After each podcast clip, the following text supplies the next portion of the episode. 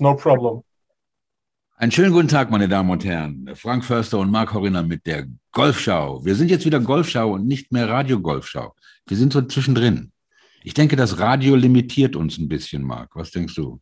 Eigentlich mochte ich das sehr gerne. Ich mochte es auch. Vor allen Dingen das Jingle. Aber Schau und Radio passt ja nicht irgendwie zusammen. Doch, doch. Doch, nein, also ich, ich weiß es nicht. Aber ich bin ja wenigstens auf Deutsch auf keinen Fall ein Cunning Linguist.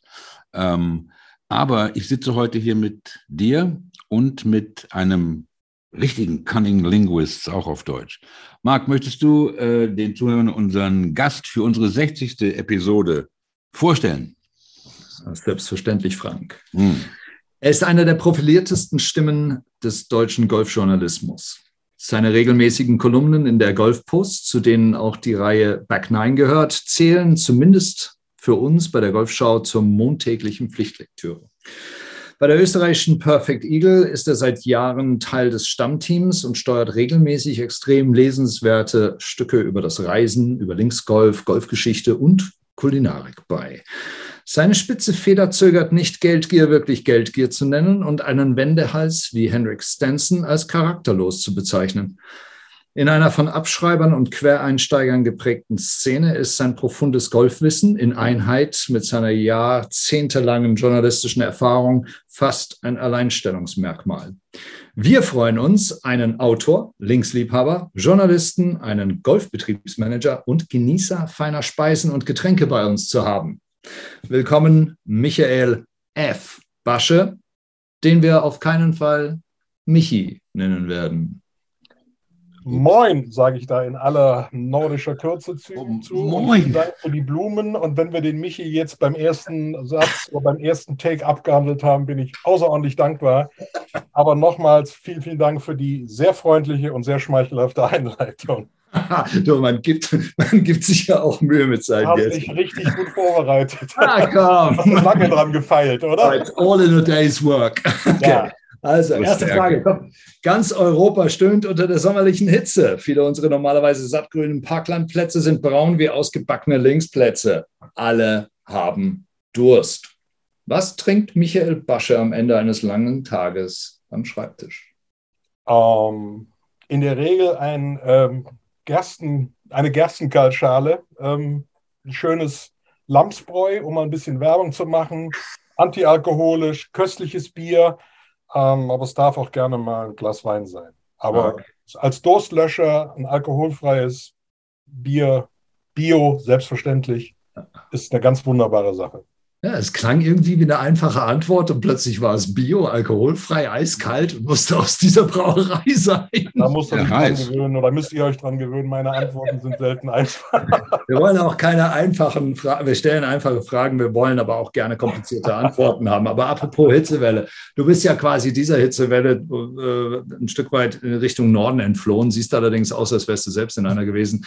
Du kommst gerade aus Schottland zurück, nicht gerade, aber vor einigen Tagen. Wie war es denn? Und Erzähl doch mal, wo du warst. Äh, es war großartig. Ich bin am Montag nach der Open äh, nach Edinburgh geflogen, ähm, habe mir das Chaos am Flughafen angeguckt, bin dann ähm, nach St. Andrews, habe dem Old Course meine Aufwartung gemacht, wie sich das gehört für einen ordentlichen äh, Linksgolf-Afficionado. Und äh, dann gab es einen sehr schönen Trip, der veranstaltet worden ist von ähm, Scottish Golf Coast und Scotland Where Golf Began von einer Interessen- und, und, und Vermarktungsgemeinschaft, die sich mit East Lothian auseinandersetzt, unter anderem. Ja. Ähm, und dann ging es ähm, auf den The Glen Golf Club nach North Berwick, die äh, Gallen Nummer 2 und Nummer 3. Was haben wir noch gespielt? Es war viel. Also es war jeweils zweimal, 36, zweimal 18 Loch am Tag. Ähm, zum Schluss haben wir Dunbar gespielt. Wir waren in Kilspindy und Craigielow. Also es hat richtig gekracht. Richtig, ja. Richtig gekracht. Ähm, drei Tage, jeweils ähm, zwei Plätze. Und es war, und die Hitze habe ich natürlich mitgenommen, ähm, es war heiß, es war erstaunlich wenig Wind. Ähm, was, äh, was ich jedes Mal äh, erwische, wenn ich in Schottland bin, ist Sonne und kein Wind. Also ich, Vielleicht darf ich da auch ganz froh darüber sein, dass die typischen schottischen Verhältnisse mir weitgehend erspart geblieben sind. Die treffe ich dann in Irland an. Da steht mir dann der Regen im Gesicht und der Wind auch, aber egal. Also es war eine tolle Woche. Ähm, es war da genauso braun, aber alle, die sich ein ganz klein wenig mit Golf beschäftigen, wissen, dass gutes Gras Festuca heißt und dass es, wenn es braun ist, nicht tot ist, sondern schläft.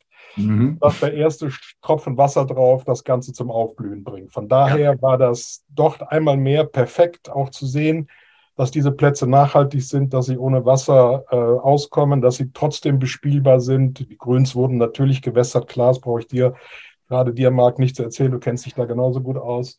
Ähm, war ein großartiger Trip, ähm, anstrengend, ähm, aber einfach toll.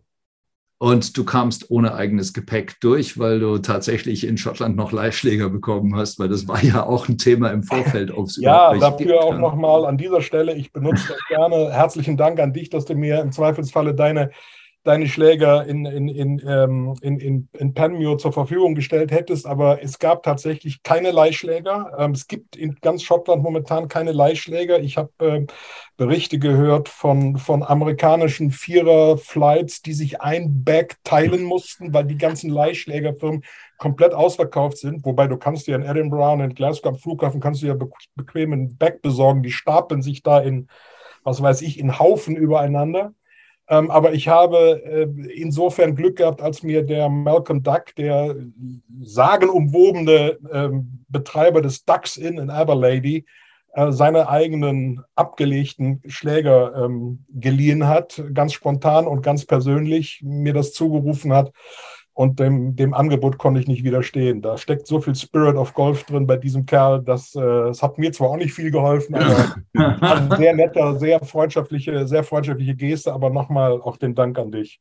Nein, nein, selbstverständlich. Also da, dafür nicht, weil die stehen ansonsten, wenn ich nicht da bin, eher etwas ungepflegt in irgendeiner Ecke rum. Aber oh. sag, ähm, deine Klamotten, Marc, die, das sind jetzt Leihklamotten in Schottland.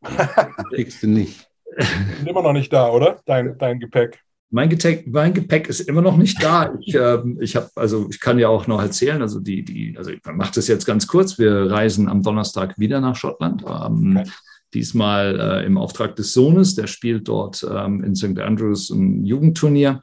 Ähm, natürlich müssen die eigenen maßgefertigten Schläger ja auch mit. Und gestern habe ich versucht, da bei der Lufthansa mein Golfgepäck anzumelden und habe dann eine nicht mal eine Bestätigungsmail bekommen, sondern nur einen Bildschirm bekommen, dass meine Anfrage beantwortet wird und wenn ich nicht innerhalb von 48 Stunden von denen höre, ich bitte bei der Helpline anrufen sollte. Und da war ich schon wieder am Weinen. da war ich schon wieder am Weinen. Apropos Weinen. Ähm, ich werde ja auch emotional auf dem Golfplatz, also auch wirklich auch von ja. der Schönheit auch. Ja. Gab es denn irgendeinen Platz, den du, den du für dich dieses Jahr entdeckt hast, wo du sagst, irgendwie, da musst du unbedingt hin?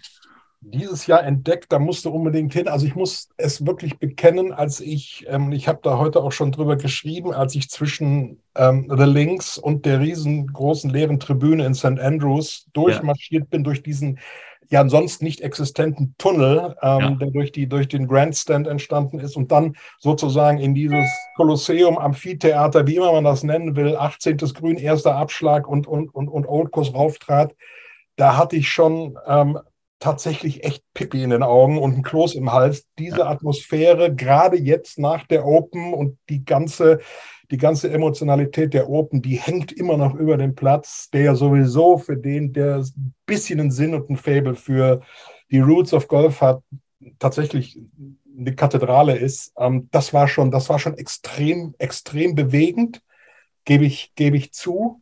Was mich dieses Jahr unfassbar vereinnahmt hat, ähm, linksgolfmäßig waren Carney und, und Enniscrone in Irland an der Westküste. Ja, okay. Wirklich in ein Dünen, in eine Dünenballung eintauchst, in ein Gebirge, du tauchst mit dem ersten Schlag ein und kommst mit dem letzten wieder raus. Und dazwischen. Wie aus einer Waschmaschine wahrscheinlich. So ungefähr. Und dazwischen bist du in einer anderen Welt. Und ja. das ist, ähm, habe ich auf diese Art so noch nirgendwo erlebt, weil es da wirklich die berühmten Towering Dunes gibt. Die Dinger sind 30, äh, 40 Meter hoch und du spielst dazwischen und weißt ganz genau, diese Fairways liegen eigentlich von jeher hier und es musste nur einer hinkommen und Pfosten reinstecken und ein bisschen das Gras mähen.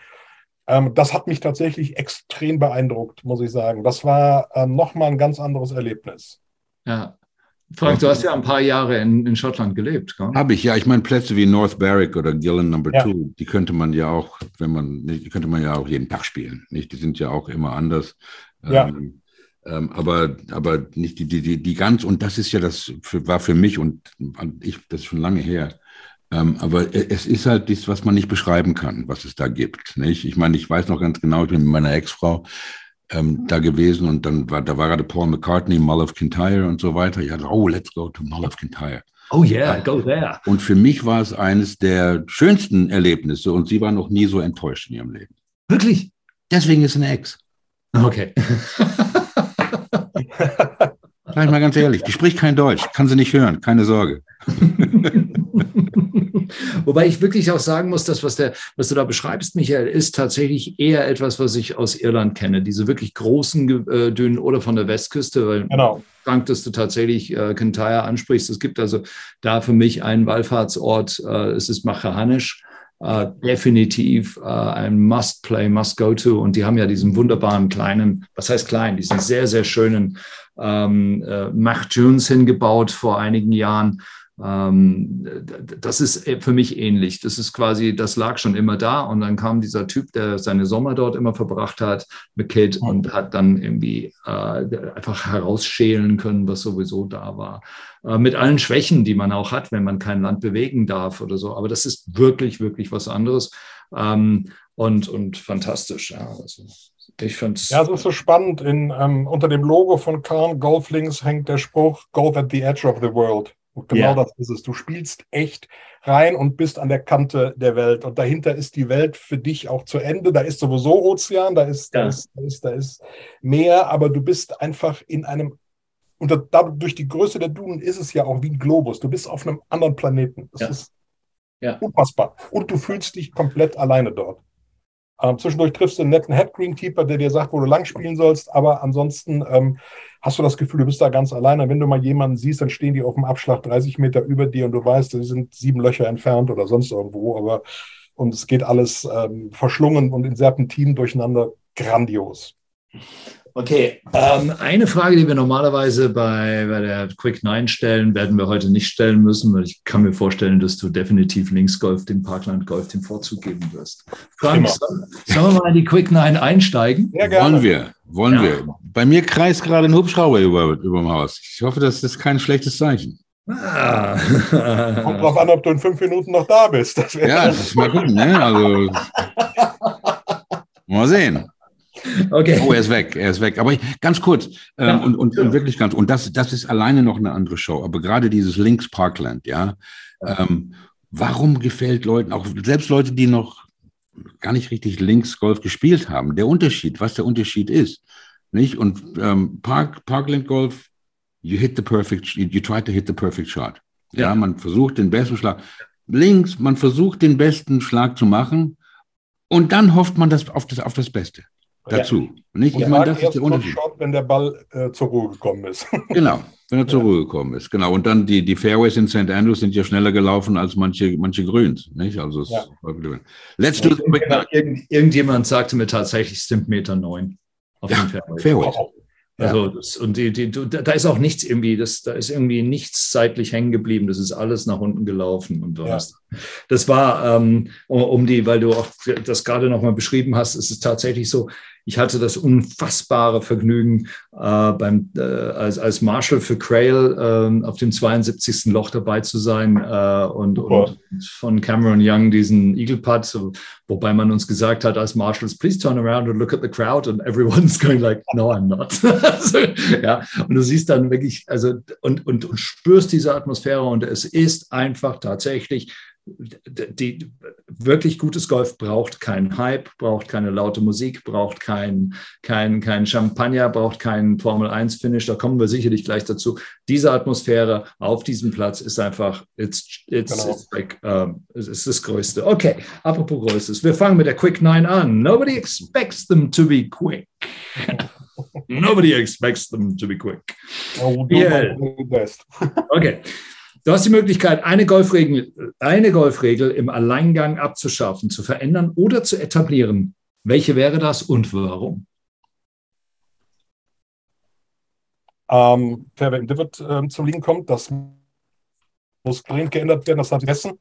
Das ist für mich eine Regel und ansonsten gilt für mich, wenn ich nicht ähm, Handicap-Runde spiele, und das tue ich sehr selten, Play the Ball as it lies und hört alle mit diesem Gewese um Erleichterung und Besserlegen. Nimmt den Ball, werft ihn hin, spielt ihn, zählt halbwegs ordentlich. Jeder bescheißt sich sowieso nur selbst, wenn er sich was Falsches aufschreibt. Ich bin da wirklich beim, beim, beim, beim Urgeist des Spiels, play the ball as it lies. So, und wenn er nicht spielbar ist, dann nimmst du einen Strafschlag und wirfst ihn zwei Meter zurück und dann spielst du weiter. Mein Gott, es ist ein Spiel.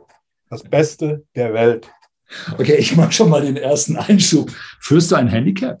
Nein, nicht mehr. Nicht mehr. Nicht also mehr. Bist, bist raus aus dem, aus dem äh, Messen, sich messen, sich irgendwie beweisen, sich unbedingt runterspielen müssen. Ja, bin ich. Ich bin absolut raus. Diese Handicap-Hybris gerade in, ich sag's mal vorsichtig, in Westeuropa, aber natürlich vom deutschsprachigen Raum, die ist grauenhaft und ich pflege, wenn man mich fragt, was ist dein Handicap, äh, pflege ich zu sagen, mein Handicap ist zwei Ball und Schläger, Ende. Ähm, und dann ist es gut. Ähm, und ja, ich, ich, ich, ich kann, in guten Tagen spiele ich Bogey Golf, an schlechten Tagen ähm, spiele ich das nicht. Aber ich habe jedes Mal Spaß und das ist die Hauptsache. Und ich komme vorwärts. Ich halte nicht den Betrieb auf, ich mache nichts kaputt.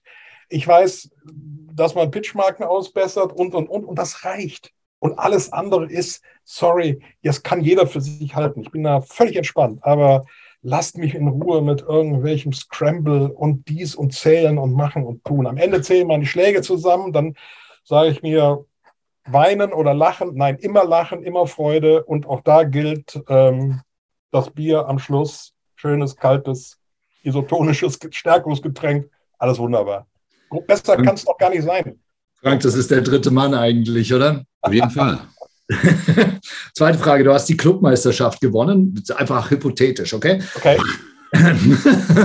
Das wird in einer Karaoke-Bar gefeiert. Ja. Welches Lied singst du als erstes? Mit welchem beendest du den Abend? Und du darfst nicht kneifen, du musst singen.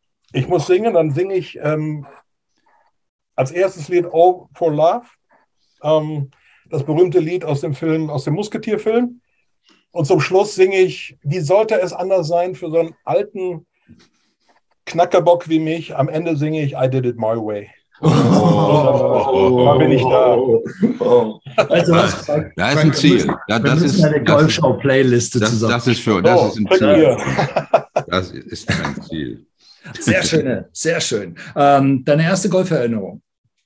Meine erste Golferinnerung war tatsächlich der Hennessy Ladies Cup im Golf- und Landclub Köln in Refrath, als ich als Volontär bei der Kölnischen Rundschau in der Lokalredaktion ein Interview mit Gilles Hennessy machen musste ähm, und in diesen ja doch relativ exklusiven Club reingelassen wurde als Nichtgolfer und man erlaubte uns ich sag mal, Stadtwald- und Flussjournalisten doch tatsächlich auf der Driving Range in Refrath einen, einen Golfschläger in die Hand zu nehmen. Ich glaube, das ist gefühlt 70 Jahre her.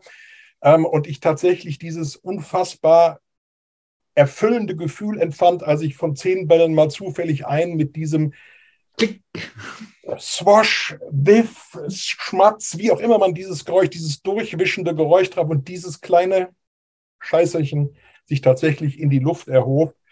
Ähm, von da an war es um mich geschehen. Ab da habe ich meinen Vater äh, äh, dafür angeklagt innerlich, dass er mich nicht früher zum Golf gebracht hat. Ähm, das ist tatsächlich meine erste Golferinnerung und da musste ich äh, seit meiner Geburt, ich glaube, 25 Jahre drauf warten. Ja, ja, ich bin auch spät zum Spiel gekommen. Frank, ja. du früher, gell? Ähm, Anfang der 80er. Ähm, ich will nicht sagen, wie alt du bist. Wann war das? Wie alt warst du da? Boah, nein, ich war ja ein Tennisspieler. Mein, mein, kleiner Bruder war ein Golfer und der, der kam immer nach Hause. Da waren wir Mitglieder in, in London im Richmond Golf Club im, in, im Süden von London. Ähm, und der kam immer mit einem Löffel oder einem Becher nach Hause, wenn er das gewonnen hat. Ja. Was ist denn das? Ey? ich lief da rum in meinen Fehler-Sachen mit dem Björn Borg her und der kam mit einem Löffel nach Hause. Also, das, dann auch, oder? Es hat dann gedauert, bis ich angefangen habe, dank der Dame, mit der ich bei Mall of Kintyre war, wo der Schwiegervater einen Putting Green im Keller hatte. Dann hat es richtig angefangen. Okay. Ja, aber da sind wir dann auch wieder bei Schottland. Ja, wenn du bis zu deinem Tode immer nur einen einzigen Platz spielen durftest, welcher wäre das? Ähm, nein, vor die Wahl möchte ich nicht gestellt werden. Dafür gibt es auf den britischen Inseln zu viel wunderbare Plätze. Ähm, vielleicht wäre es ein Platz, den ich noch nicht spielen durfte. Aber hm. so wie ich ihn einschätze und so wie ich ihn mir jetzt auch nochmal von außen angeguckt habe, wäre es vielleicht Muirfield. Weil ich den Platz einfach unfassbar faszinierend finde von dem Eindruck, den ich, den ich habe. Da ist aber auch eine Menge Sehnsucht mit drin. Ja. Ähm, wenn die mich einmal drauf lassen sollten, gehe ich nie wieder runter. aber es gibt zu viele, es gibt zu ja. viele da drüben. Ja. Karm habe ich schon erwähnt, würde ich immer wieder bis an den Rest meiner Tage spielen. Ähm, mit North Berwick habe ich seit diesem Trip echt noch eine Rechnung offen. Also ja, da brauche ich auch noch ein paar Runden mhm. auf diesem Grumpy and Bumpy äh, kleinen Ungetüm. Ähm, das ist, ich, ich, ich würde mich nie festlegen wollen, weil diese Vielfalt allein im Linksgolf, die reicht, um zwei Leben lang von morgens bis abends glücklich Golf zu spielen. Absolut. Alkohol auf der Runde? Ähm, in Ausnahmefällen, ähm, wenn ich mit auf einem Buddy-Trip mit meinem Sohn bin und das Card Girl mit dem Bier vorbeikommt, ja. Immer wieder gibt es Diskussionen um Golf und Kleidung. Welches Kleidungsstück würdest du vom Golfplatz verbannen und hast du irgendwelche No-Gos? Ja, ich habe eine Menge No-Gos und da sind wir dann auch beim Verbannen. Ich kann diese fürchterlichen Lautmouthhosen überhaupt nicht leiden. Das ist alles Geschmackssache und über Geschmack soll man nicht streiten. Ich finde sie fürchterlich. Ich hab, trage ungern beim Golf eine Sonnenbrille ja. weil es stört. Aber wenn ich jemanden mit diesen Hosen sehe, dann zuckt mir die Hand nach meiner Sonnenbrille. Das mag man mich jetzt für hinrichten, aber ich mag die Dinge einfach nicht. Also das ist etwas, was ich, ähm, was es in, in, meinem, in meiner Geschmacksrichtung nicht gibt. Ähm, und ansonsten muss ich ganz ehrlich sagen, ich finde diese übertriebene Logo-Wehr ganz schrecklich, dass jeder durch die Gegend läuft und zeigt, wo er schon war, wo er ist, mit welchen Emblemen er rumläuft oder so dieses klassische Steppwestchen, äh, äh übergroßes Logo-Outfit, also das klassische Golf-Outfit. Ähm, ja, ich habe kein Problem, mich unbeliebt zu machen. Nein, das ist ja Geschmackssache. Das muss jeder machen. Es stört mich nicht. Muss jeder machen, wie er mag. Aber du hast mich gefragt. Und ich habe Gott sei Dank für viele andere ja nichts zu sagen ähm, ist nicht, ist überhaupt nicht meins. Und du wirst mich auf dem Platz ganz selten mit, mit, mit Logo-Wear oder mit Klamotten sehen, die irgendwie gebrandet sind. Ähm, da sieht man meistens nicht mal den, den, den speziellen Golf-Klamottenhersteller. Äh, ich mag das nicht. Ich mag es einfach. Ja, ja. Es gibt ja also genug Parkplatz-Pros, nicht? Die laufen ja. mit ihren Tourbags rum, nicht? Und, naja, lassen wir. Wie gesagt, jeder muss das für sich entscheiden. Jeder muss nach seiner Fassung selig werden, um Himmels Willen. Das soll es gar nicht heißen. Oder Geschmack darf man auch bekanntlich nicht streiten und will ich auch gar nicht. Zwar die Frage ist aber, glaube ich, beantwortet. Auf jeden Fall. sehr gut beantwortet. Laut und deutlich. ähm, die, Fra die Frage hat sich schon fast erledigt. Fahren oder laufen, tragen oder ziehen? Laufen und tragen. Nenne drei Punkte, der deutsche Golfer interessiert sich hauptsächlich für sein Handicap. Der zweite Punkt, rabattierte Greenfees. Der dritte Punkt, 10, 10 Meter mit einem Driver mehr. Ja, Geil, geil. Wir, wir, sprachen vorher darüber und ich sagte, ja, der deutsche Golfer interessiert sich für reduzierte Golfbälle. Ja, also es, es, ist tatsächlich so, ist ein bisschen schade, auch wenn, wenn man Themen aufmachen will, über die man schreiben will. Du weißt es genauso gut wie ich. Ähm, ist nicht ganz einfach. Kommen wir vielleicht irgendwie in einer Schlaufe am Ende des Gesprächs nochmal darauf. Matchplay oder Zählspiel? Ähm, am liebsten Matchplay. Und wenn ich zähle, dann zähle ich Brutto für Netto, zähle meine Gesamtschläge und äh, vergess hinterher die Scorekarte. Und machst nicht mit Punkten rum. Mm -mm.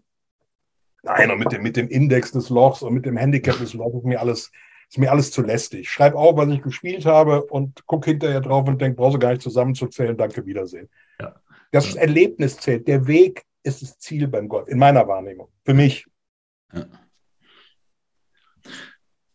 Ähm, Golf ist ein Spiel voller Erzählungen, voller Weisheiten, Halbweisheiten, Wahrheiten, Redewendungen. Es gibt tausende von Sprüchen und Ratschlägen.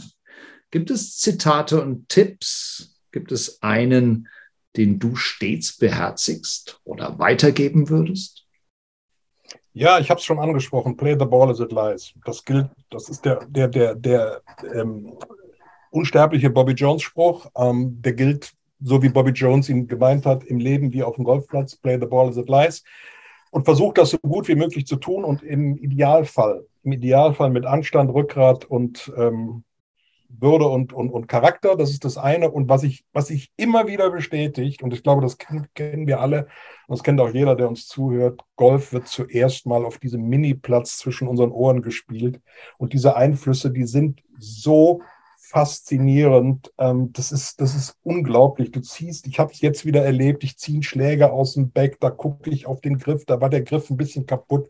Schon war ein, ein Bolzen im Spiel, schon hatte ich einen, einen Bug in meinem Schwung, weil das irgendwie so nicht das ist, was ich von meinem Back gewohnt bin. Und ich bin jetzt nicht der Überpedant, aber da ist, sind so viele Mini-Einflüsse. Oder du stehst auf in North Berwick auf dem 15. Abschlag und denkst dir als Golfjournalist, du stehst hier am, am, am Abschlag des Redan Hole, Redan Hole und, und stehst vor einem der berühmtesten Golflöcher der Welt. Du musst jetzt hier diesem Loch dich als würdig erweisen. Das Ergebnis ja. muss ich euch nicht erzählen, was daraus geworden ist. Ich bin dann irgendwann eine halbe Stunde später, war ich dann auch auf dem Grün. Nein, ähm, es ist einfach so. Und es, sind, es wird Golf wird zuerst im, und zuletzt im Kopf gespielt. Und ähm, das bestätigt sich, egal bei uns Hackern oder ähm, bei einer mhm. Open Championship ähm, und bei, bei, bei all diesen Dingen. Ähm, und das sind für mich ganz entscheidende Sachen. Und dieses Thema Flow. Und wenn du dir den Flow mit negativen Gedanken kaputt machst, dann kannst du keinen Spaß haben. So, mhm. spiel das Spiel, hab Freude, dass du es tun darfst. Mein Gott, was haben wir für Privilegien? Wir laufen in einer wunderbaren Natur rum ähm, und, und, und haben viel Fläche um uns herum und können spielen. Der Homo Ludens, der spielende Mensch. Was können wir, was kann es Besseres geben?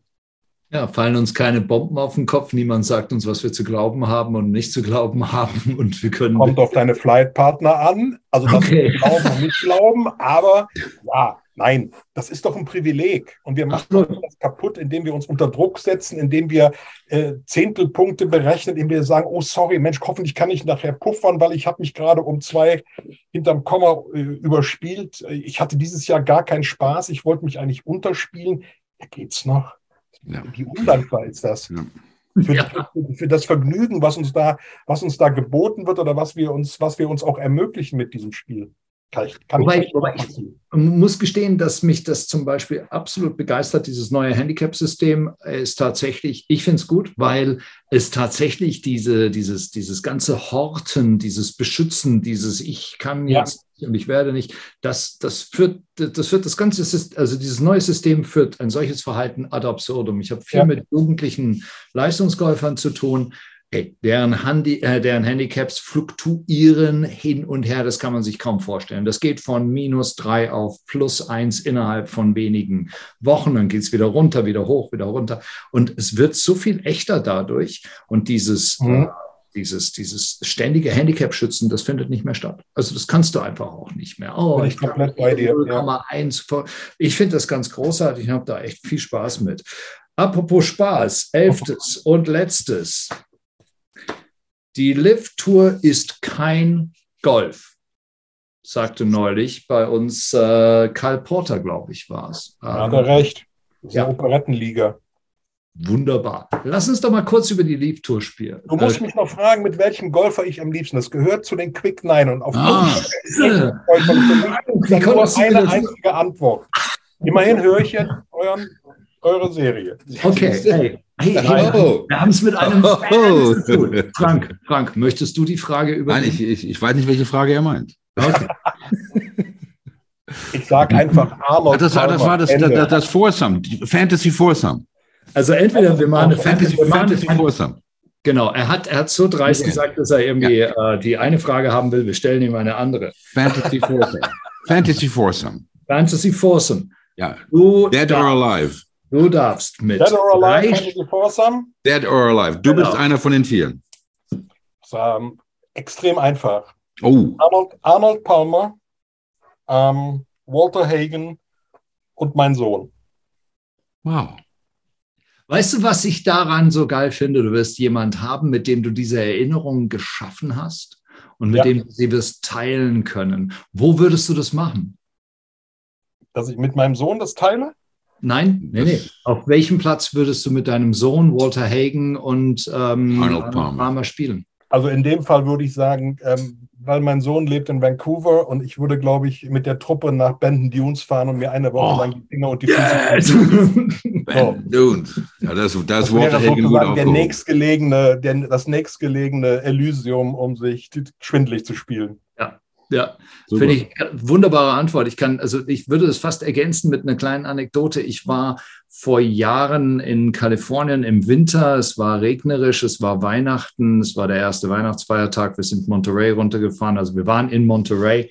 Äh, wir sind dann nach Pebble Beach runtergefahren und es war nicht wirklich viel los. Und meine Frau sagte, hör doch zu, ja, Bag ist doch im Auto, ja. Äh, wir waren, haben einen Zwischenstopp auf dem Weg nach Hawaii gemacht. Bag ist im Auto, frag doch einfach, ob du nicht mit drauf kannst, weil die haben da, das, die haben alle 20 Minuten gestartet. Mhm. Ja. Da stand ich dann da und habe es nicht gemacht, weil ich mhm. mir eigentlich nicht vorstellen kann, das zu erleben und es nicht mit jemandem teilen zu können. Ja? Dann, halt, dann tut man mich mit Mr. Yoshimato aus sonst wo zusammen, mit dem ja. ich vielleicht wunderbare vier, fünf Stunden haben werde. Der ja. nicht weiß, ja. wie man in eine Jacke schlüpft. Doch, doch, nein, nein aber, der, aber, aber ich hätte niemand, mit dem ich darauf zurückgreifen könnte. Und, und deshalb, Michael, das war wahrscheinlich die beste und rührendste Antwort, die du gerade gegeben hast, die wir bekommen haben, weil alle haben bisher immer gesagt, ja, dieser Tote, jener Tote und dann Tiger Woods.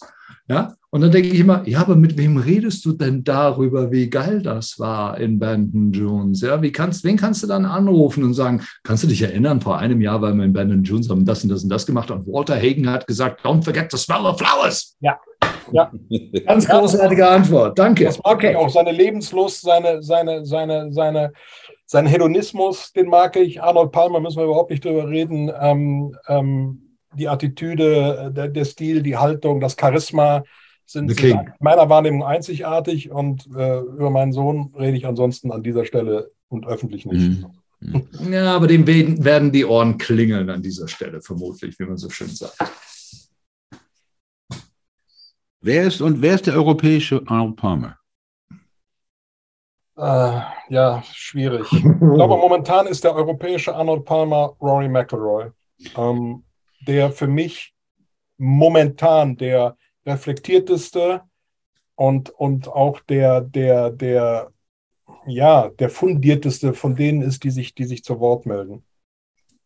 Ja, ja ich glaube auch, also ich glaube, dass er dem, dem Spiel am nächsten steht auch. Also äh, während wir jetzt gerade in dieser Zeit beobachten können, wie sich tatsächlich wirkliche Legenden demontieren mit wenigen Sätzen oder ja. mit Halbsätzen oder überhaupt keine Sätze. Ja? Also wenn Westwood dasteht und, und, und Sachen von sich gibt, schulterzuckend auf Fragen antwortet, Poles, der, der wirklich, wirklich Legende war und auf eine wirkliche, äh, auf eine wirkliche Karriere als Ryder Cup Hero zurückblickt, das über Bord schmeißt, weil er noch ein paar Ferraris haben will. Ähm, das ist, das ist, es ist erstaunlich. Es tut auch weh, finde ich, also beim Zuschauen. Also ich will jetzt nicht schon wieder in die Moralfrage gehen, aber es tut halt auch weh, wenn sich, wenn sich Legenden selbst demontieren. Ja, ja okay, da muss ich ein, ein, ein, einhaken, weil für mich sind weder Westwood noch Pulse Legenden, weil Legenden ähm, bestehen aus mehr als nur aus ein paar Ryder Cup Meriten oder ein paar gewonnenen Turnieren.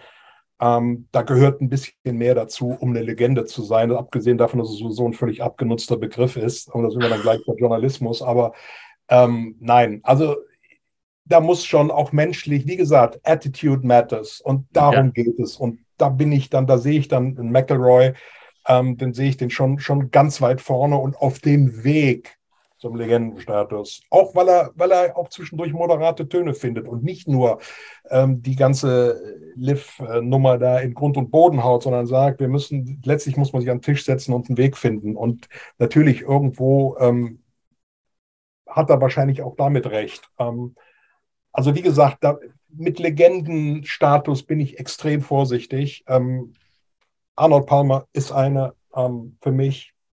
Bobby Jones ist eine. Walter Hagen mit Abstrichen. Jack Nicklaus ist mir zu geschäftstüchtig, um eine reine Legende zu sein, muss ich ganz offen sagen.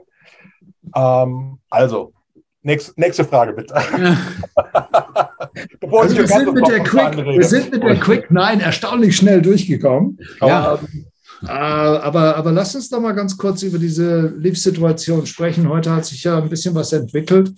Ähm, was ich jetzt gehört habe, ist, dass Sergio Garcia, der ja in letzter Zeit gelegentlich auch mal gesagt hat, I can't wait to leave this fucking tour, ja, ähm, äh, und das tatsächlich Rules Officials oder, oder Marshals ins Gesicht gesagt hat, äh, eine Art U-Turn äh, einlegt und versucht, äh, sagen wir mal, äh, ja, das, was du gerade angesprochen hast, ähm, mit Menschen am Tisch zu sitzen und über die Situation zu diskutieren. Es ist natürlich sehr, sehr interessant, ähm, aus welchem Gestus heraus oder mit welcher, mit welcher Denke heraus. Und es ist eigentlich eher, wenn ich das richtig verstanden habe, aus dem Egoismus heraus, dass er seine Ryder Cup-Chancen äh, nicht verlieren will. Ähm, er hat auch, glaube ich, nicht gesagt, dass er auf die Leaf Tour verzichten möchte, oder? Richtig, ähm, sehe ich ganz genauso. Das ist für mich purer Opportunismus. Er hat äh, mehrfach laut und deutlich gesagt, er fühlt sich auf der DP World Tour nicht genug geliebt, sprich geliebt, ja. was auch immer. Ähm, jetzt kommt er trotzdem zurück, nachdem er wirklich alle beschimpft hat, die auf der seiner Meinung nach falschen Seite waren. Gut, wir schimpfen ja auch zurück, es ist alles völlig in Ordnung. Ähm, jetzt ähm, hält er sich das Hintertürchen offen, den Opportunismus, äh, der macht ja all diejenigen aus, die da gewechselt sind. Ähm, das hat mich jetzt nicht überrascht, das hat mich, nehme ich zur Kenntnis und sage nur, ja, was zu beweisen war. Auch so rum bleibt es Opportunismus und Gier. Nichts weiter. Ich, ich, verstehe die ganze Argumentation überhaupt nicht. Also jetzt, jetzt höre ich mich an wie Frank Adamowitsch gestern. ähm, aber wenn ich kurz, wenn ich kurz, ähm, wenn, wenn ich da, da ganz mal kurz nur mal sagen darf, ähm, ähm, Michael, du hast gestern beim Golfpost Talk, den ich, den ich sehr gut fand, und Tob Tobias hat ein ganz tolles Editorial, wie immer das heißt, geschrieben. Hast du Henrik Stenson für dich als Verräter Vertragsbrecher und ehrenlosen Halunken bezeichnet. Das fand ich super, denn ich habe ihn als Söldner bezeichnet und habe dafür auch ein paar Sachen auf den Sack gekriegt. Ähm, was, ähm, was ja unheimlich schwer ist und jetzt auch für mich persönlich, da möchte ich nur ganz kurz, eine ganz kurze eine dazu sagen. Ähm, in, in, diesem, in diesem Zeitalter der Social Media und so weiter, wo ich persönlich sehr dran arbeite, um zu überleben, ähm, ist, dass ich ähm, dass ich wirklich versuche, mich nicht auf dieses, diese Hin- und Her-Diskussion einzulassen. I'm not doing a very good job. Entschuldige, Michael, dass ich so lache. Frank, das ist, glaube ich, die steilste Behauptung, die ich je Ich versuche. Das ist der erste Weg zur Besserung. Das ist der erste Weg zur Besserung. Du wartest doch nur auf diese Vollforschung drauf. Das ist der erste Weg zur Besserung. Aber okay, ich meine, es, es, geht ja, es geht darum, dass, die, dass so eine Diskussion nicht hier mit, was weiß ich, 40 Charakteren oder 400, was immer das auf Twitter ist oder wo immer das ist, ähm, geführt werden kann. Ja, aber die Argumentation, die diese Leute, die die Leute führen, die pro Leaves und auch jetzt Sergio Garcia, ja, ich meine, man hört immer wieder, oh, die die PGA Tour, ähm, die schließt Leute aus. Ja, die, wir gehen dahin und wir dürfen nicht mehr auf der PGA Tour spielen. Dabei ist es genau andersrum. Es ist ja die Leaf Tour, die Leute bis auf 48, die alle anderen ausschließt. Deswegen macht das überhaupt, kein, überhaupt keinen Sinn für mich, denn es, denn es gibt ja gar keine Möglichkeit, sich für so ein Leaf-Event zu qualifizieren. Du wirst ausgesucht, du wirst angerufen, du wirst gekauft. That's it. Ja. Nächstes Jahr kriegst du noch ein Qualifikationsturnier für drei Startplätze, die offen bleiben und äh, das ist es dann. Und alles, was hinten runterfällt und wenn noch mehr Stars kommen, sollten, was ich nicht hoffe, ähm, oder sagen wir mal zugkräftige Namen, ähm, dann, dann, dann muss man die Frage stellen, wie, wie viel Grow the Game denn auch innerhalb der Lift-Tour drin ist. Wenn Sie jetzt irgendwelchen Confederate-Tour-Spielern oder was weiß ich, asiatischen, Asian-Tour-Spielern einen Startplatz bieten, da kann man ja noch irgendwo sagen, naja gut, dann tun Sie für diejenigen, die da wirklich im hinteren Feld rumkrebsen oder nicht so viel verdienen oder auch DP World Tour, da tun sie noch was. Aber lass es mal passieren, dass noch mehr namhafte Spieler wechseln. Dann ist für diese Leute, von denen Greg Norman am Anfang doch so toll erzählt hat, wenn einer von den Jungs mal auf einen, auf einen Schlag vier Millionen, sechs Millionen Cash macht oder was auch immer, wie toll das doch ist. Ja, dann sind die auf Deutsch gesagt Schankverlust fallen hinten, hinten runter und dann kräht denen auch keiner mehr, mehr, mehr, kräht auch kein Hahn mehr nach. Und das ist, das ist, ähm, das ist alles mit Verlaub verlogene, gequirlte Punkt, Punkt, Punkt. Ist es. Marc, ich, ich, ich, bin, das ist ja unfassbar, wenn wir schon angesprochen haben, jetzt kommt natürlich mein Mantra, aber ich versuche es kurz zu halten. Es ist ja, erstens ist diese Lift-Tour für mich ein Ausdruck des, des, des Zeitgeistes, den wir momentan haben. Ähm, Oberflächlichkeiten, alles geht um Geld, es geht nur um Whataboutism. Ah, die Chinesen kaufen auch Olympia und die Amerikaner sind ja auch nicht sauber.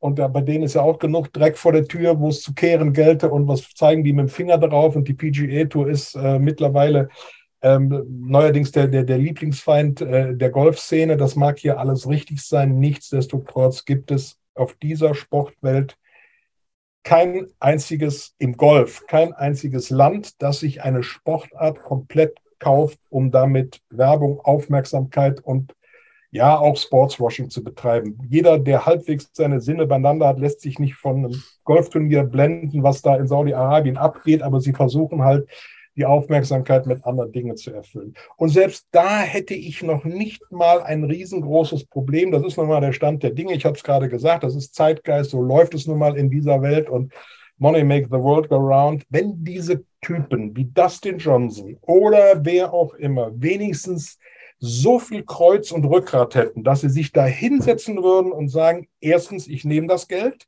Zweitens, ich lasse mir deswegen keinen Maulkorb verpassen mit 125 oder 150 Millionen. Drittens, wenn wir hier immer von Grow the Game reden, dann stifte ich die Hälfte davon. Ich erinnere daran, dass Dustin Johnson bislang in seiner Karriere schon über 90 Millionen Dollar verdient hat.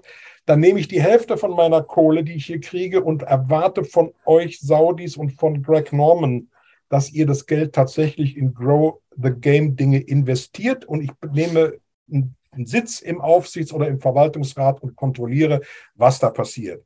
Bryson DeChambeau, der nimmt sein Geld, unterstützt Sportcenter, Jugendligen in Kalifornien. Da fange ich so ganz langsam an zu sagen, okay, Bryson, ist jetzt nicht ganz so schlimm, dass du zu Lift gegangen bist. Dein Körper macht es eh nicht mehr mit, du hast ihn überpowert. Und wenn du damit noch mit der Hälfte davon noch was Sinnvolles, was Vernünftiges anstellst, wo ich wirklich noch sagen kann, okay, da sind wir dann schon irgendwo bei Grow the Game oder äh, Support the Sport oder was auch immer, dann bin ich damit einverstanden.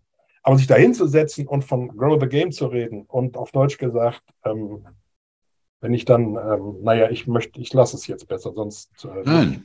Ja, ich, ich glaube, wir sind beide ganz, ganz eng bei dir. Also ich, ich finde die Argumentation äh, absolut nachvollziehbar. Ich höre sie äh, nicht zum ersten Mal, aber in dieser Deutlichkeit äh, leider zum ersten Mal auch hier.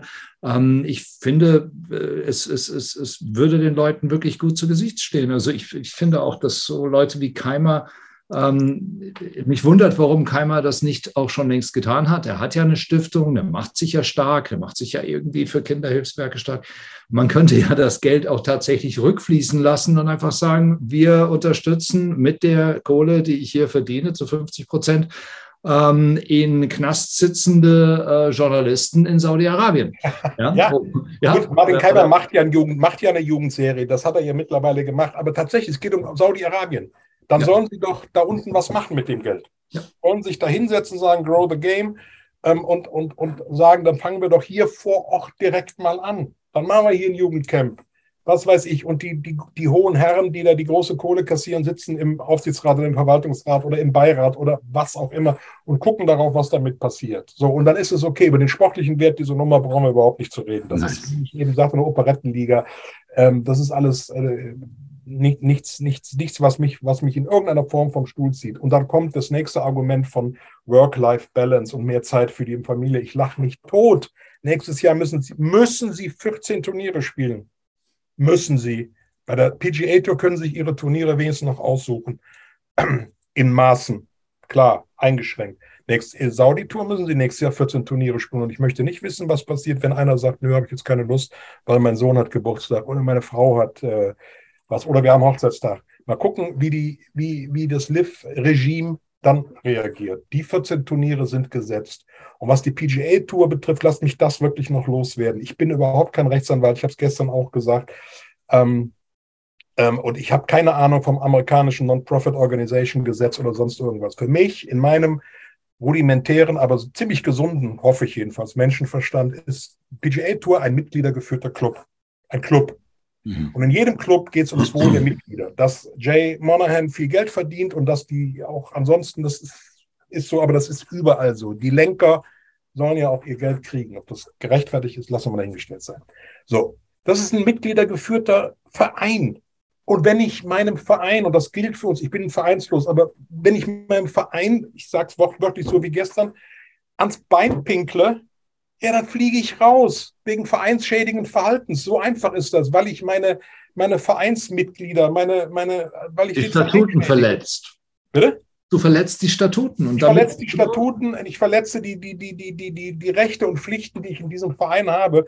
Und was viel interessanter ist, und das ist der wahre Hase, der da im Pfeffer liegt, das ganze Thema Medienrechte, was Phil Mickelson anfangs hochgebracht hat, nur darum geht es. Und ich bin mal gespannt, wie das mit den Medienrechten wird bei den Spielen, die zu Liv gewechselt sind. Muss die PGA Tour die jetzt nicht eigentlich aus all ihren Veröffentlichungen rausschneiden, wenn sie verletzend, wenn sie Statuten verletzen? Oder muss sie sie sogar ausbezahlen, wenn sie sie rausschmeißt? Schwärzen, so wie die Viererbande früher in China. Ja, aber da wird es doch wirklich interessant. Und ja. das, das sind Dinge, die, es geht doch immer um viel, viel mehr, als an der Oberfläche zu lesen ist oder äh, was da an der Oberfläche rumschwimmt. Und ich finde, diese Entwicklung finde ich aberwitzig spannend, dass da ein ganzes System wo es um Medienrechte und unfassbar viel Geld geht, fernab von Preisgeldern und Sponsorengeldern, das ist da alles Peanuts im Vergleich. Ja. Dass dieses System jetzt auf diese Art und Weise durcheinandergewirbelt wird. Oh, und das sage ich ganz wertneutral, weil auch ein Phil Mickelson, er kann sein, wie er will und was er will, aber er hat natürlich das Recht an Wort und Bild. Das hat er an die PGA Tour abgetreten, als er Mitglied war. Jetzt ist er raus. Was wird dann damit? Finde ich eine extrem spannende Frage. Und auf die Beantwortung, auf die Entwicklung bin ich, bin ich extrem gespannt. Also es gibt, äh, es gibt im, im Medienrecht äh, äh, Klauseln, also im Filmbereich zumindest auch in deutschen Verträgen, dass zum Beispiel die Nutzung äh, der, der erbrachten Leistung auch in zukünftigen Medien ähm, abgedeckt ist mit dieser einmaligen äh, Bezahlung. Das okay. heißt, also, ich kann mir durchaus vorstellen, dass die auch sagen, künftige und etc., weil die partizipieren ja auch nur bedingt. Wobei ich finde es auch hochgradig interessant, dass ja, okay. Ich will da, ich will da jetzt gar nicht hingehen. Ja.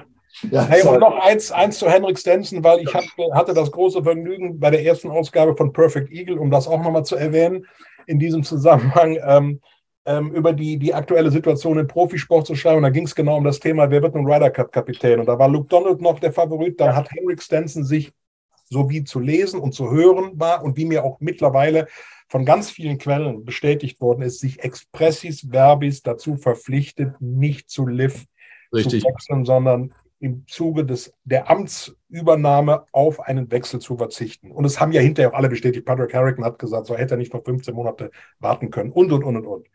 Er hat es ja selber gesagt, Stans. Und das ist für mich fernab des juristischen Tatbestands des Vertragsbruchs.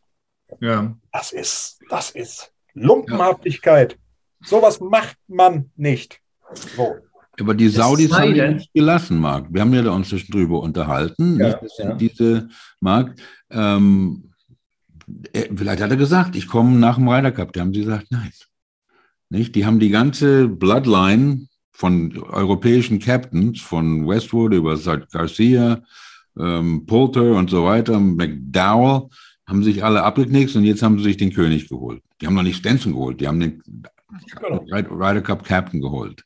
Nicht? Ja. Und, und Stenson, gerade in Deutschland, der genießt ja da hier Promitum von Ausmaßen wie David Hasselhoff oder der David Ledbetter, der ist ja ja untouchable. Ja, also es ist unglaublich. Der ist ein, so ein sympathischer Mann und so weiter. Ja, ja. Ähm, ähm, naja. Nein, nein, nein, ich glaube, das ist total interessant, weil, weil ähm, ich, ich frage mich wirklich, jetzt wirklich, hat der seit März plötzlich diesen Stimmungsumschwung gehabt? Oder ist das nicht eine von langer Hand vorbereitete Geschichte? Also ist das nicht diese, ist das nicht Kriegsführung? Ist das nicht wirklich so, dass die ist es. rausgeholt haben? Es ist ein Coup. Es ist ein Coup, den Norman. Ein Coup gegen eine Organisation, ähm, die diese Spieler früher ange, ähm, angehört haben, da, da sich daran zu beteiligen. Das ist das. Das ist ein Coup.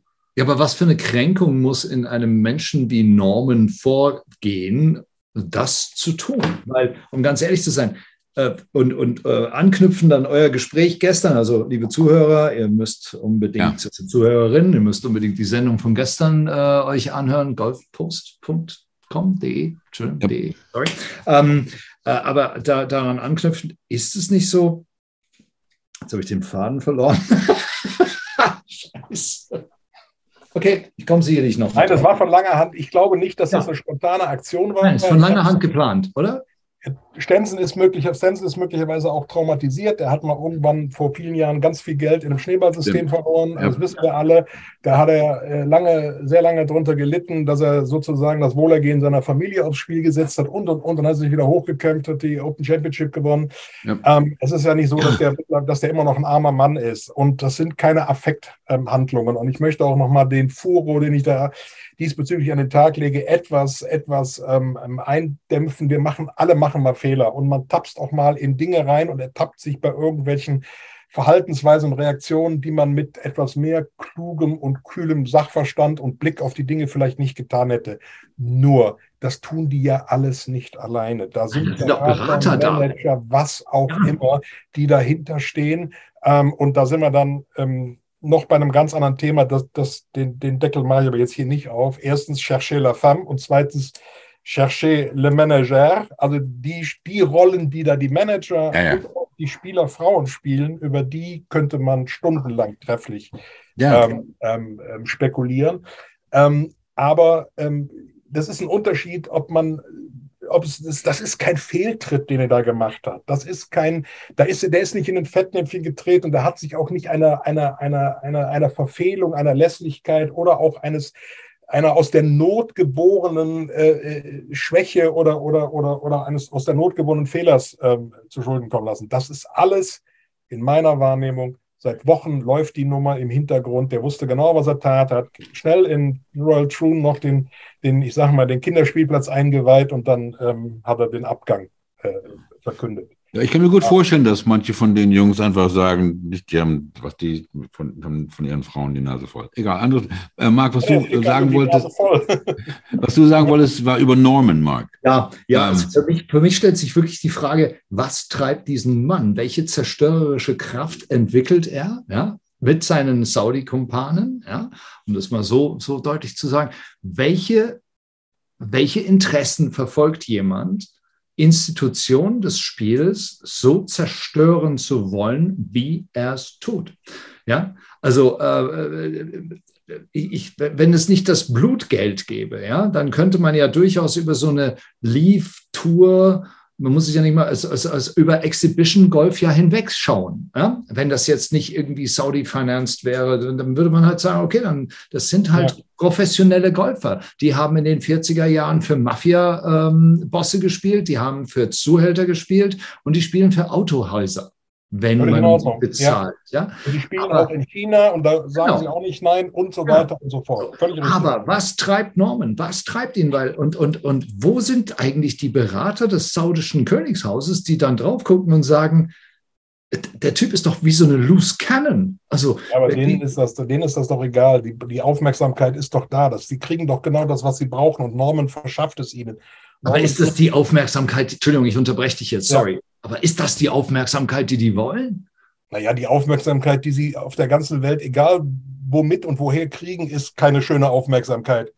Ähm, selbst die Formel 1, die dort fährt, äh, ist nicht positive Aufmerksamkeit, wenn sich ein Lewis Hamilton hinstellt und sagt, eigentlich gefällt mir das nicht, dass ich hier fahren muss. Und eigentlich will ich hier auch gar nicht fahren, aber ich habe eine Teamorder und mein Team hat eine, eine FIA-Order und deswegen müssen wir hier sein. Die Aufmerksamkeit ist, und da gilt der alte, der alte Spruch auch Negativwerbung ist Werbung, ist wahrscheinlich so.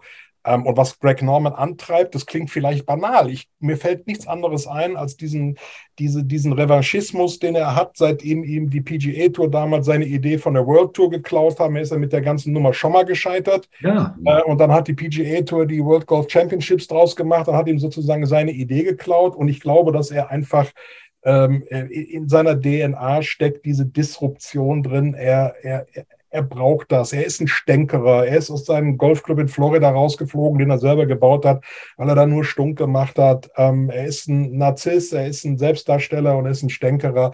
Und jetzt hat, geben ihm die Saudis ähm, die, die Gelegenheit und das Geld, um diese, diese, diesen Revanchismus und dieses, dieses, diesen, dieses Messer, das er auf die Tour geschliffen hat, endlich auch wirklich zu schleifen und, und anzusetzen und in der Wunde rumzudrehen. Und das nutzt er aus. Und Aber was für eine Legacy. Entschuldigung, ja. was nimmst du mit nach Hause? Was nimmt jetzt Henrik Stenson mit nach Hause? Der Typ, er kann seinen, seinen Kindern erzählen, er ist der Mann, der die Ryder Cup Captaincy abgegeben hat, diese ganze Veranstaltung an die Wand, also eventuell an die Wand gefahren hat, weil er ein paar Millionen wollte. Was für eine Legacy nimmt Norman mit? ja, was, was ist das, was, was, was, was, was ist er denn? Wofür wird man ihn dann äh, äh, schätzen oder wie man, wie wird man ihn, wie wird Golf über ihn richten? Also wir werden die Geschichtsschreiber über ihn richten. Was, was wird man in Erinnerung halten? Dieses unglaubliche Scheitern in, in, bei den Masters, was ja wirklich so menschlich war, was diesen Mann so uns nahegebracht Absolut. hat. Ja, ja, wo wir alle gedacht haben, meine Güte, wo wir alle innerlich, immer noch, wenn ich das sehe, immer noch breche ich innerlich mit ihm zusammen, ja, wie er da in die Knie gegangen ist, ja, und Faldo, selbst Faldo schien das nicht genossen zu haben, was passiert ist. Und und er hat sich entschieden, lieber dafür erinnert zu werden, als derjenige, der, der, der, der, der das zerstört, also der diese, diese, diese, dieses ganze System zerstört. wenn, man, wenn, man, wenn man Leuten wie Wayne Grady zum Beispiel zuhört, nicht den, den Norman ja seit 50 Jahren kennt, der ja. nicht der erzählt von Anfang an, dass von, vom Anfang war es always all about Greg. Nicht? Ähm, wir sollten Chrissy Everett einladen, die sagt uns bestimmt was von ja. Aber ähm, ich wollte noch mal ganz kurz ähm, reingrätschen. Du hast gesagt, Michael, ähm, die, die Absichten der Saudis sind auch Sportswashing. Das finde ich super interessant. Warum? Ähm, denn es, es, geht ja, die Frage ist, ist, geht es um Sportswashing oder nicht? Ähm, und ich, ich mache mir da viele Gedanken drüber und ich spreche mit vielen Leuten darüber. Marc und ich, wir tauschen uns dauernd darüber aus. Ähm, ich glaube, es, es, es geht gar nicht um Sportswashing, denn Sportswashing würde ja bedeuten, dass sie irgendwie ein Gefühl haben, ein Schuldgefühl haben, dass sie Scheiße gebaut haben mit Khashoggi und was weiß ich und dass sie sich ändern wollen. Das wollen die nicht, meiner Meinung nach. Ähm, die wollen, die arbeiten darauf hin und davon ist Golf und Leave Golf, 54 Golf, wie immer das Ding heißt, nur ein kleiner Baustein. Die wollen in 10, 20 Jahren wenn sie nicht mehr relevant sind, weil keiner mehr ihr Öl braucht, wollen sie relevant sein. Richtig. Und dass dann Leute dahin kommen und Urlaub machen und Golf spielen und im Roten Meer tauchen gehen und was weiß ich. Darum geht's. Deswegen ist denen das, glaube ich, auch egal, dass die jetzt diese scheiß Presse oder schlechte Presse kriegen. Ist denen wurscht. Ähm, ja, das, ist nicht, das ist eine Sache. Die andere ist, ähm, du hast gestern gesagt, ähm, dass sich ähm, ähm, viel ändern würde und dass, ähm, dass ähm, die Touren sich zusammensetzen würden und jeder Konflikt, ganz egal wie groß oder klein, jeder Konflikt, ob ich mich mit meiner Frau unterhalte oder ob es der Zweite Weltkrieg ist, jeder Konflikt endet am Verhandlungstisch oder am, in Gespräch. Ja, und du hast gestern gesagt, dass, die, dass, dass du glaubst, dass die Touren bereit wären, mit den Saudis zu sprechen, wenn Greg Norman nicht mehr da ist. Wie, wie, das, das verstehe ich nicht ganz. Ähm, warum? Also, ja. Also erstens ganz kurz nochmal zum Sportswashing. Das hat ja. für mich sehr viele Facetten. Dass die das damit nicht aus der Welt schaffen können, ihren schlechten Ruf, das wissen wir alle. Wollen sie, ähm, die wollen ja auch gar nicht aufhören damit. Sie ziehen Konzentration und Aufmerksamkeit auf sich. Sie wollen sich positiv darstellen auf eine andere Art und Weise. Ich gebe dir absolut recht.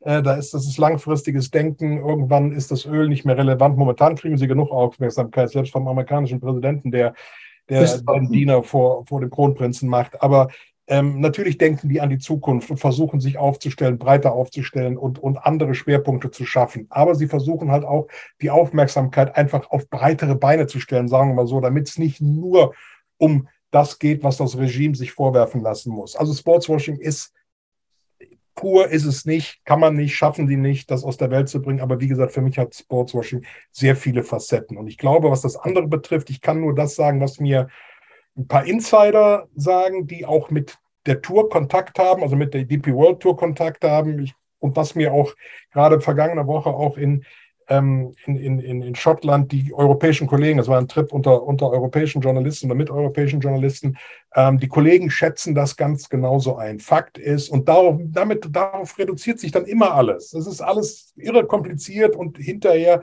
stellst du fest, eigentlich ist es ganz einfach. Keiner kann Greg Norman leiden. Punkt. Niemand. Keiner will mit Greg Norman reden. Punkt. In dem Augenblick, wo Greg Norman weg ist, wird man nach dem Motto, wenn du sie nicht besiegen kannst, dann verbünde dich mit ihnen, wird man sich an den Tisch setzen. Das, mhm. das, da bin ich felsenfest von überzeugt. Was auch immer man für eine Lösung findet, ob die Sau, die Liv, Dingsbums, dann die Herbsttour der PGA-Tour übernimmt oder wie auch immer, keine Ahnung. Und es hängt ganz viel davon ab, wie das Thema Weltranglistenpunkte sich jetzt entscheidet. Ja. Es hängt ganz ja. viel ab, wie auf diesem, auf dieser Entscheidung basierend die Major-Veranstalter sich entscheiden. Und das warten jetzt alle ab. Das, geht, mhm. das ist Step by Step. Ich glaube, ich glaube, mit der PGA Tour und mit der European Tour an einem Tisch zu sitzen, wäre ein Riesenerfolg für die Saudis. Für Norman nicht, aber für die Saudis wäre das ein Erfolg. Das, ja, und die können wahrscheinlich nicht anders. Ich, ich, ich weiß es nicht. Oder man, man lässt es auf Konfrontation laufen.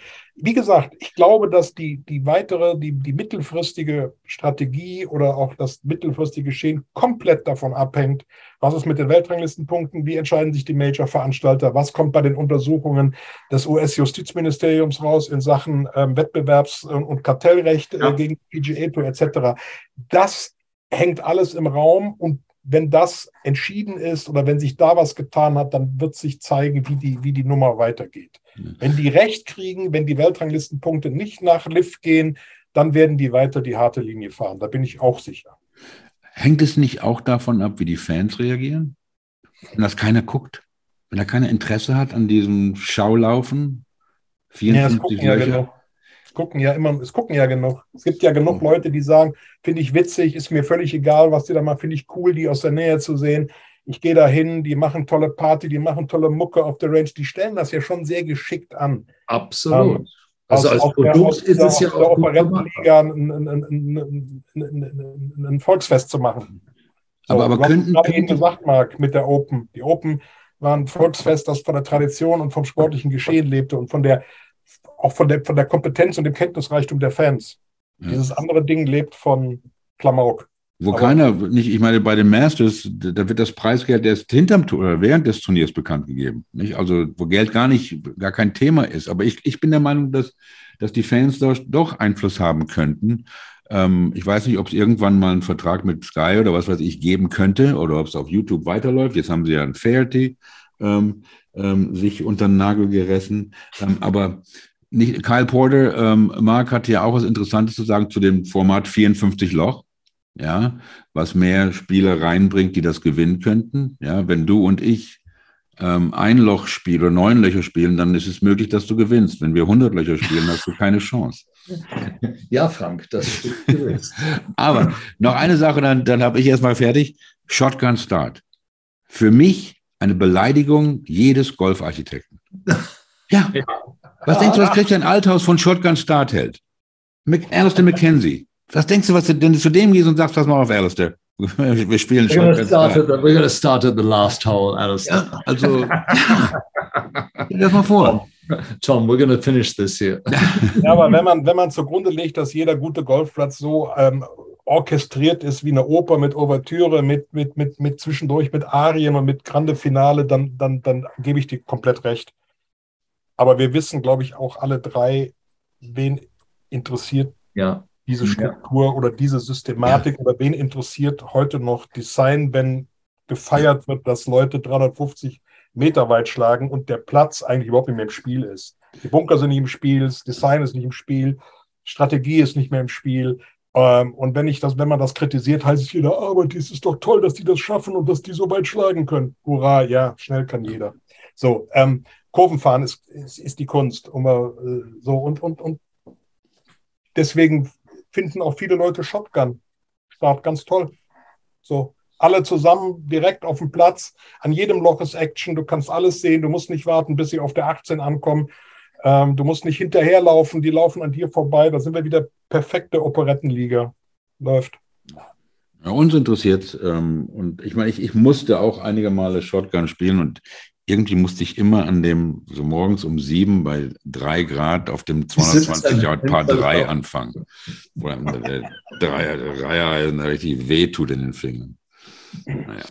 Ja, aber für unser eines der Shotgun ist ja okay. Das ist ja nett, dann kannst du viele Leute auf den Platz bringen und und und. Das ist ja alles ganz wunderbar. Und dann bist du irgendwann auch alle zusammen fertig und dann gibt es eine gemeinsame Siegerehrung und einen gemeinsamen Abschluss und du wartest nicht drei Stunden, bis die letzten eintrudeln und eintrödeln.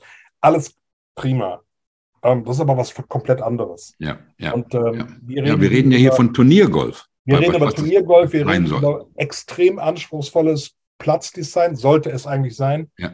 Ähm, das auch im, ins Spiel reingehört, das im Spiel eine Rolle spielen sollte. Und dann ist schon relativ klar, dass du auf der 1 anfängst und auf der 18 aufhörst. Ja. Marc, meine Herren, ähm, ich, also ich, ich bin jetzt der Spielverderber, aber eigentlich bin ich kein Spielverderber. Äh, ich stelle fest, dass wir seit 70 Minuten zusammen. Habe ich dir nicht gesagt, der Michael? Timekeeper. Ja, das ist ja gut so. Timekeeper. Aber ich mache Folgendes auf, weil ich festgestellt habe, dass wir über unglaublich viel gesprochen haben. Ähm, die Liste immer noch nicht abgearbeitet wäre äh, oder ist. Und ähm, ich einfach schon mal jetzt für, für, den, für das nächste Gespräch mit, äh, mit Michael Basche hier in der Golfschau noch drei, vier andere Themen schon aufgemacht habe. Das beginnt für mich mit Golfschreiben in Deutschland, mediale Wahrnehmung von Golf Sky, Influencer und dergleichen. Blogger. Ja, Blogger. Jeder Fuzzi, der ein äh, Buch schreibt. Geht aber dann auch weiter über Golfliteratur, über Beschränkungen im Platzdesign, über sollte man den Ball vielleicht regulieren, bis hin zu, wer sind eigentlich diese Leute, über die wir reden? Michael Basche, das war eine der aufregendsten, kurzweiligsten Sendungen, die wir hatten und du weißt es ganz genau und unsere Zuhörer genau wir hatten schon echt gute Leute bei uns. Ja. Ich muss mich bedanken. Es war fantastisch. Es war ein wenig, wie ich es mir vorgestellt und gewünscht habe. Ähm, und ich würde sagen, wir we call it a day today. Aber wir freuen uns schon auf deinen nächsten Besuch, weil ja, und wir spielen vielleicht mal gemeinsam äh, eine Runde Golf, weil ja, wer diese Haltung hat, der wird auch hier wahrscheinlich dem Frank keine Schläge vorgeben wollen. Nicht wahr, Frank? Wir zählen, wir zählen unser Ergebnis und äh, hinterher treffen wir uns auf ein Bier. Äh, genau. Lass uns zum Abschluss doch noch bitte Stenson Nachfolger tippen, denn das wird ja wahrscheinlich jetzt irgendwann passieren. Ähm, ja, dann lass mich das verbinden mit dem Dank an euch. Ähm, Frank hat zwar gesagt, er ist ein wenig zufrieden, aber äh, Thanks for having me. Äh, nicht Frank, äh, äh, Marc, sorry. Thanks for having me. Es hat mir irre viel Spaß gemacht. Ich bin für jede zweite Runde äh, zu haben, definitiv. Und ähm, vielleicht muss ich ja dann bei ein paar Dingen Abbitte leisten. Mal gucken, wie die Reaktionen sind. Nein, steht zu dem, was ich gesagt habe. Also nochmal, thanks for having me. Mhm. Ich ähm, war am Anfang der Saison bei äh, Luke Donald. Ich bin immer noch bei Luke Donald. Ich könnte mir vielleicht vorstellen, dass sie aufgrund der Kürze der Zeit und der möglicherweise jetzt notwendigen Erfahrung in der Systematik Ryder Cup Europe und so weiter nochmal auf Thomas Björn zurückgreifen. Ähm, also zwischen den beiden mhm. wird das für mich entschieden, nach meiner Meinung. Marc? Ich finde es schwierig, ich finde es total schwierig. Ich hab, bin immer noch so ein bisschen shell-shocked nach den Ereignissen. Ich finde auch, dass äh, Donald schon auch eine, eine, eine, Kante ist. Er wird immer allerdings derjenige gewesen sein, also er wird immer derjenige sein, den man nicht wollte ursprünglich. Deshalb bin ich eigentlich auch, äh, wie Michael, bereit zu sagen, lass uns jemand oder wir nehmen jemand, den wir schon mal hatten, mit großer Credibility. Ähm, ich würde sogar so weit gehen zu sagen, lass uns doch mal wirklich jemand nehmen, der so Elder Statesman ist, mhm. dass man vor ihm keine Angst haben muss. Also was heißt keine Angst haben muss? Nein, dass, dass Leute Angst bekommen würden, die, die dagegen, also ich finde so jemand wie, äh, ich weiß noch, Tom Watson war sehr umstritten als Captain. Ähm, äh, damals, aber ich kann mir vorstellen, dass so jemand wie Langer, ähm, der so viel ähm, äh, Credibility bei allen Spielern hat, der immer noch kompetitiv denkt, der ganz genau weiß, wie der Ball und wie der Hase läuft, der sich jetzt zum ersten Mal auch äh, über die Leaf Tour äh, geäußert hat, der glaube ich auch für viele, viele junge Spieler immer noch sowas wie äh, äh, äh eine Ikone, Entschuldigung, um nicht Legende zu sagen, Michael, ähm, ist. Ich weiß es nicht. Ich er ist ja auch nur 64, ne? selbstverständlich hat er das noch drauf. Mein Tipp, Bernhard Langer. Also ich, das finde ich ein ganz tolles, ähm, ganz tollen Approach. Ich würde da mir vielleicht eher Paul McGinley wünschen, aber ähm, ich werde auf Paul Laurie tippen. Okay. All right. Gentlemen. Der Verlierer, äh, der Gewinner bezahlt äh, eine Flasche Wein, die wir da Gewinner bezahlen gar nicht. Okay, ich freue mich sehr, dass wir uns bald wiedersehen.